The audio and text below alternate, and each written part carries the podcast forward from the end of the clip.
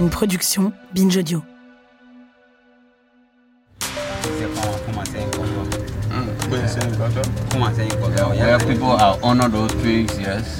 Aujourd'hui, j'ai rendez-vous à la clinique MSF de Bensonville, une ville de 4000 habitants au nord-est de la capitale, entourée de palmiers et de bananiers à perte de vue. Nous sommes venus récupérer Benjamin, un travailleur psychosocial et son équipe. Tout le monde grimpe dans le camion blanc de MSF, direction une petite communauté à quelques kilomètres de là. Au programme du jour, une session de sensibilisation à l'épilepsie dans un petit village reculé. Benjamin et ses collègues vont régulièrement à la rencontre des malades les plus isolés.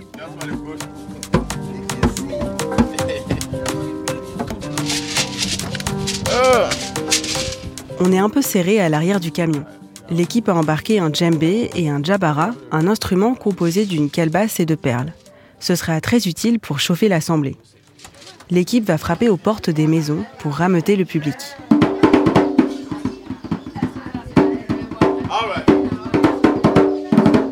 Tout le monde s'installe sous un porche sur la place du village et ça commence.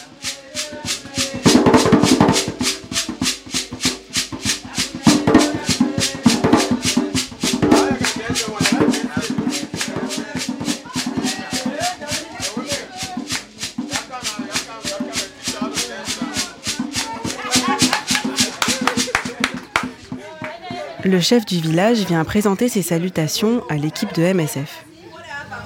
located where Rizana. This Federal Rizana. So you people are welcome. How they welcome? Thank you. No, I think you can do better than that for the town. Introduction of staff. L'équipe se présente en commençant par Benjamin. Au début de la journée, on me l'a présenté comme le clown du service. Et c'est vrai qu'il a la tchatch. So your money, yo. Yo, my name is Ben, Benjamin Wallow. I'm one of the staff from the Bensonville Hospital there. Pendant plus d'une heure et demie, c'est lui qui va animer la séance du jour. You see the whole issue about mental problem? Le problème avec la santé mentale, c'est que sans la communauté, sans le soutien de la communauté, nous ne pouvons rien faire. Sans votre soutien, on ne peut pas y arriver. Donc on veut travailler main dans la main avec la communauté. On veut que tout le monde soit impliqué et travaille ensemble. La famille, la communauté, c'est pour ça que nous sommes là aujourd'hui, pour partager nos idées et travailler ensemble. Pour commencer, trois membres de l'équipe jouent une petite scène de théâtre.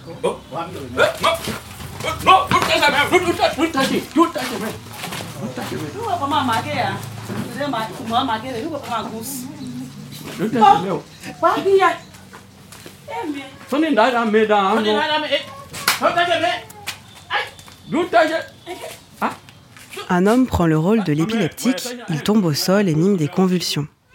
Deux hommes s'écartent soudainement de lui par peur de le toucher. Une femme arrive en courant. Elle met le malade en position latérale de sécurité. Elle crie sur les deux hommes, leur explique que l'épilepsie n'est pas une maladie contagieuse.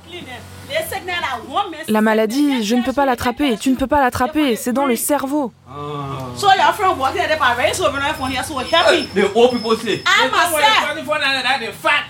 Your so help me. The. I myself. That's trouble. Yeah, yeah, speak to you now. Yeah, listen to me now. I myself before the post of I think that ah, but since the poking the committee and all this, for that time, I want to see people that they the contract and rush and help them. I bought a PPE. They can't catch you. Elle leur demande d'emmener le jeune homme à la clinique de Bensonville pour qu'il ait accès à des soins gratuits.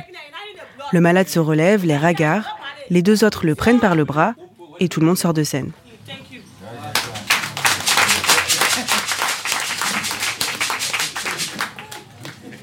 Put your hands together for the drama thing. All right, all right. What did you see happening in the drama and what did you learn from that? Qu'est-ce que vous avez vu dans la pièce de théâtre et qu'est-ce que vous avez appris? J'ai appris beaucoup de choses aujourd'hui. Je vous en prie, levez-vous, je vous écoute. Aujourd'hui, j'ai appris que si quelqu'un tombe à cause de la maladie, il faut l'aider. C'est une maladie du cerveau. Aujourd'hui, j'ai appris ça.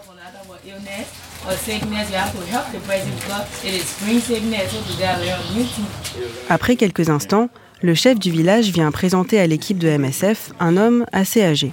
Vous voyez mon frère ici, cet homme Ouais. C'est mon frère, c'est un bon guérisseur. Ce guérisseur traditionnel reçoit chez lui des membres de la communauté pour diverses maladies et notamment pour l'épilepsie. C'est le premier réflexe chez beaucoup de proches d'épileptiques au Liberia. Consulter le guérisseur du village. Il connaît tout le monde et on fait appel à lui pour tous les maux de la vie. Mais pour l'épilepsie, c'est plus compliqué.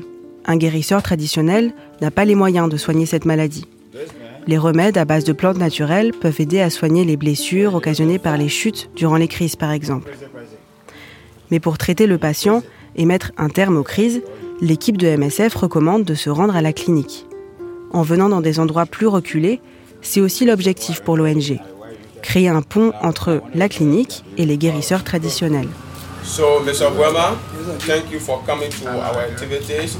Merci d'être venu. Nous allons travailler ensemble et désormais, nous sommes des partenaires. Nous allons vous contacter pour créer une relation de travail. Quand vous aurez des patients à nous transmettre, nous pourrons les aider ensemble.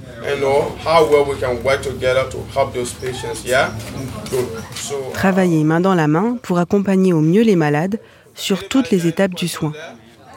La réunion se termine, je me dirige vers le guérisseur pour discuter un peu. Il m'explique qu'il a beaucoup de patients dans sa communauté. Pour n'importe quel problème, quand on m'appelle, je peux aider. En tant que guérisseur, j'aide les gens pour tout type de maladie.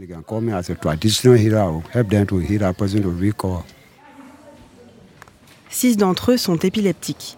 Pour les aider, il leur administre un remède à base d'herbes médicinales.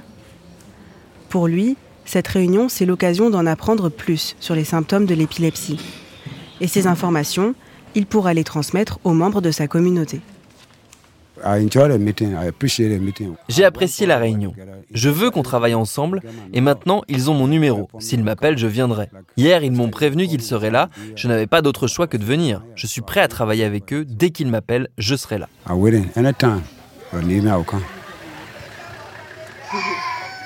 Après notre petite discussion, je fais la rencontre d'un jeune homme de 27 ans, venu spécialement au village pour témoigner de son histoire. On s'isole sur un banc sur la place du village. On a le même âge, le courant passe bien. Pendant plus d'une heure, il me raconte son parcours de soins.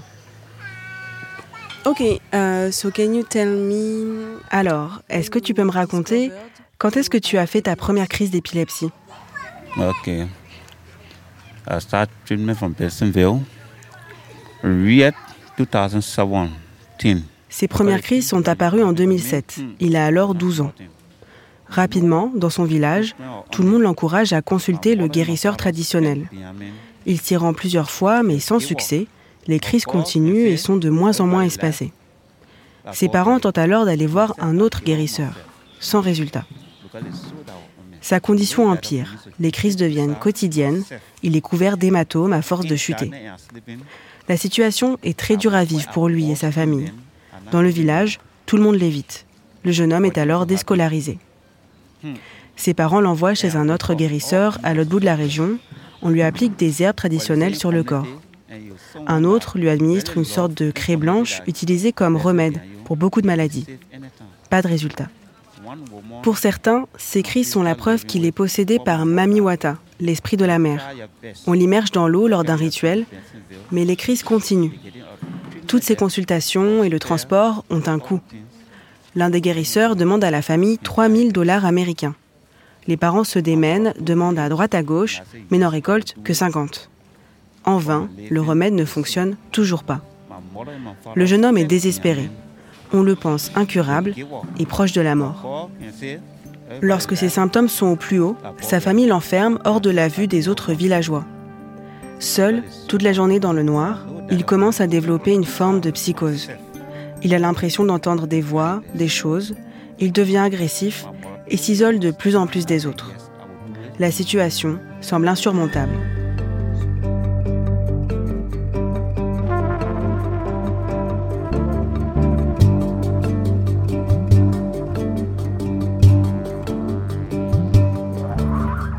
Benjamin, le travailleur psychosocial de la clinique, m'explique que ce travail de collaboration avec les guérisseurs est essentiel pour mettre fin aux parcours douloureux comme ceux du jeune homme. So sometimes we do communities meetings, sometimes we go from door to door. Parfois, nous faisons des sessions de sensibilisation dans les villages. Parfois, nous faisons du porte-à-porte. Nous allons dans les écoles pour nos patients scolarisés, afin de mettre fin à la stigmatisation. Nous faisons aussi ça dans les églises, dans le but de diffuser l'information.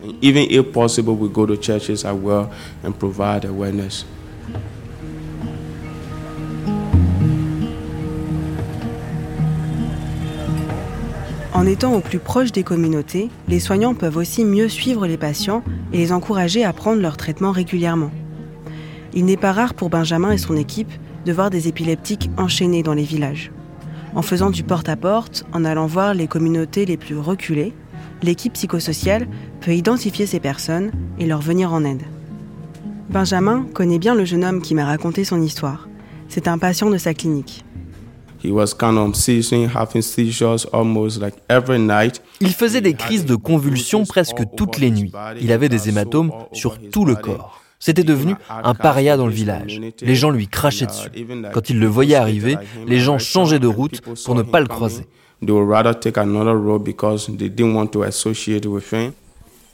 Cette stigmatisation peut engendrer des comorbidités chez les épileptiques, comme la dépression par exemple.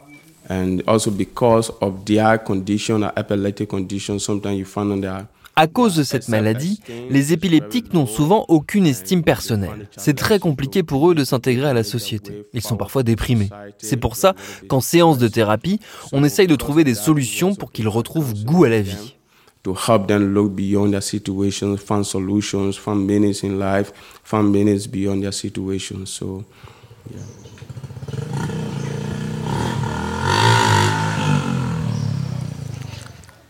When first my brother did it in our own he said our Gina follow me. Me, me to be rubbing sleeping. Le jeune homme me raconte que ce n'est qu'après des années de souffrance qu'il finit par entendre parler de la clinique de MSF. En le voyant aller mieux, les membres de la communauté se rapprochent petit à petit de lui. Avant ça, il était agressif, se battait souvent car il se sentait rejeté. Désormais, les gens l'apprécient, lui apportent de la nourriture et passent du temps avec lui. Aujourd'hui, ça fait deux ans qu'il prend son traitement régulièrement.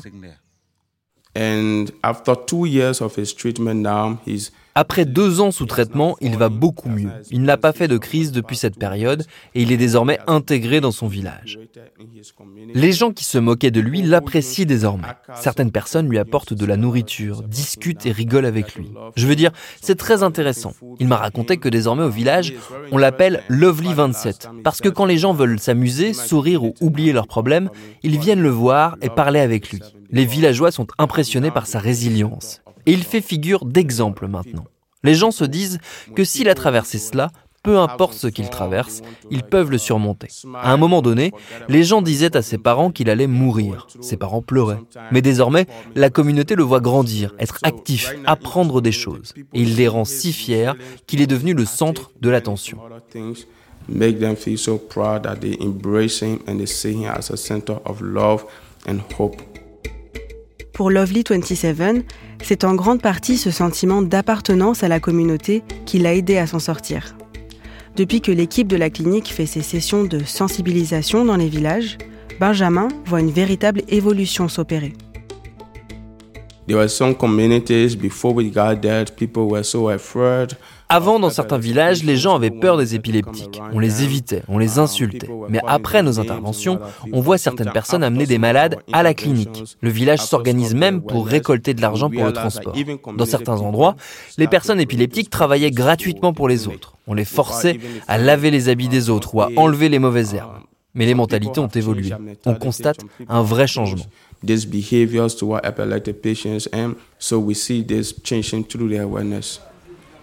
Mais pour lui, il faut désormais aller plus loin dans le soin communautaire. So we see that our patients are lacking of other basic support On voit que nos patients vivent dans de mauvaises conditions.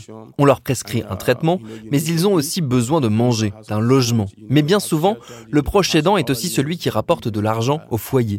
Et en tant que travailleur social, quand je vais sur le terrain, je vois parfois des patients qui vivent dans une maison au toit percé. Durant la saison des pluies, je vois des gens dans ces conditions et c'est juste insupportable.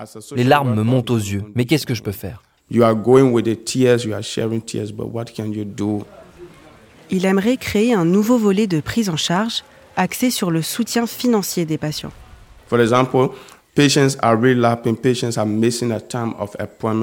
Des patients rechutent, ne se rendent pas au rendez-vous. Et quand il manque un rendez-vous, ça désorganise tout le traitement. Mais c'est parce qu'ils n'ont pas d'argent pour venir. Si on avait un programme d'aide financière, on pourrait les aider à payer le transport. Parfois, des patients viennent et ils n'ont rien à se mettre sur le dos. Nous pourrions avoir un programme de soutien aux familles en difficulté, aider des familles à monter leur entreprise ou les accompagner dans un projet, leur apporter du soutien pour qu'ils puissent avoir les moyens d'amener le malade à la clinique. On pourrait aussi leur donner de la nourriture.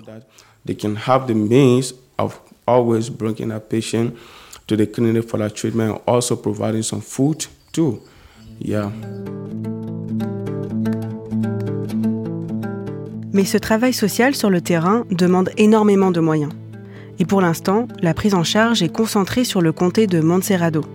Certaines communautés sont encore complètement exclues du soin. J'en ai discuté avec une soignante de l'hôpital psychiatrique du pays, E.S. Grant. Rappelez-vous, c'est le seul hôpital psy avec 80 lits pour 5 millions de Libériens. Ces professionnels sont passionnés par leur métier et ça se voit. Mais ils aimeraient pouvoir faire plus. We do not have the adequate space enough to accommodate all of our clients. Nous n'avons pas les moyens de soigner tout le monde. Au Liberia, il y a 15 comtés et nous n'opérons que dans un seul. Nous avons des patients qui viennent de tout le pays et nous ne pouvons pas tous les aider. And we have referrals coming from the remaining 14 and we cannot contain all. Certains patients arrivent à l'hôpital après des jours de voyage. Impossible aussi de pouvoir se rendre dans leur communauté pour faire un travail de sensibilisation.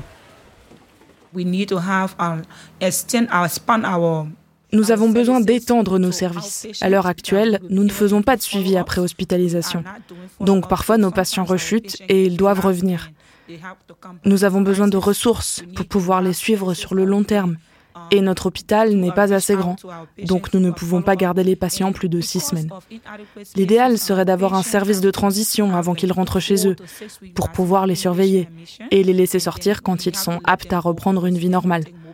Pour sortir de l'hôpital, il faut pouvoir reprendre des activités. Les accompagner jusqu'au bout permettrait de reconstruire leur estime personnelle et leur confiance en eux. Nous avons besoin de plus de soignants, de plus de psychiatres, 21 infirmiers psychiatriques pour 4,5 millions d'habitants, ça ne suffit pas. Nous avons besoin de plus de personnel.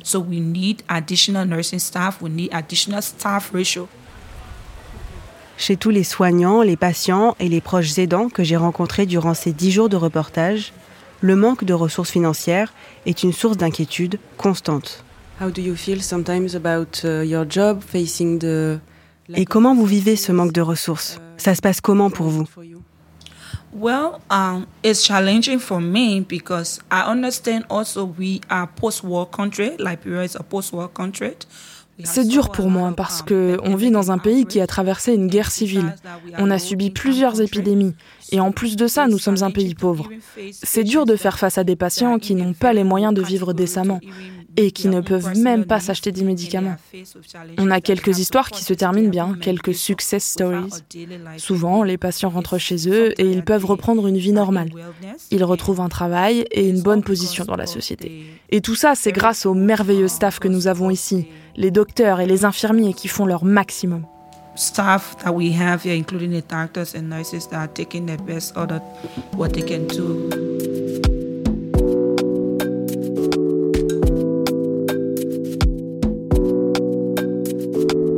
L'histoire de Lovely 27 fait partie de celles qui se terminent bien. Maintenant qu'il est stabilisé, il témoigne tant qu'il le peut pour inciter les autres à se soigner et à ne plus s'isoler. J'ai souffert, mais maintenant ma vie a changé. Pour lui, la prochaine étape, c'est retourner à l'école, pour subvenir aux besoins de sa famille et pour aider sa mère à construire une maison. bien. That enjoy. Thank you so much. Thank you.